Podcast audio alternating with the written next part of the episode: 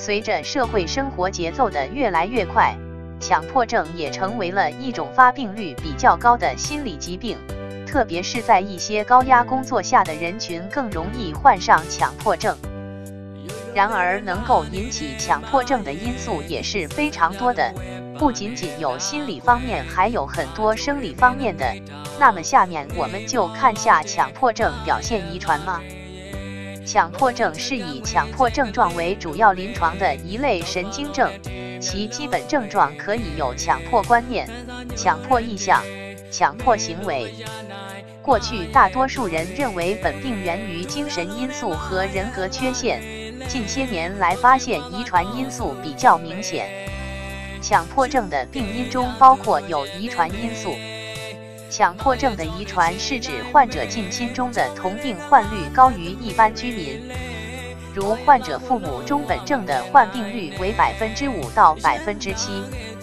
双生子调查结果也支持强迫症与遗传有关。家系调查发现。患者的父母中有约百分之五到百分之七的人患有强迫症，远远较普通人群高。另外，由于人格特征主要受遗传的影响，而人格特征又在强迫症的发病中起一定作用，故也提示强迫症与遗传有关。在临床上也观察到，约三分之二的强迫症患者在病前即存在有强迫性人格。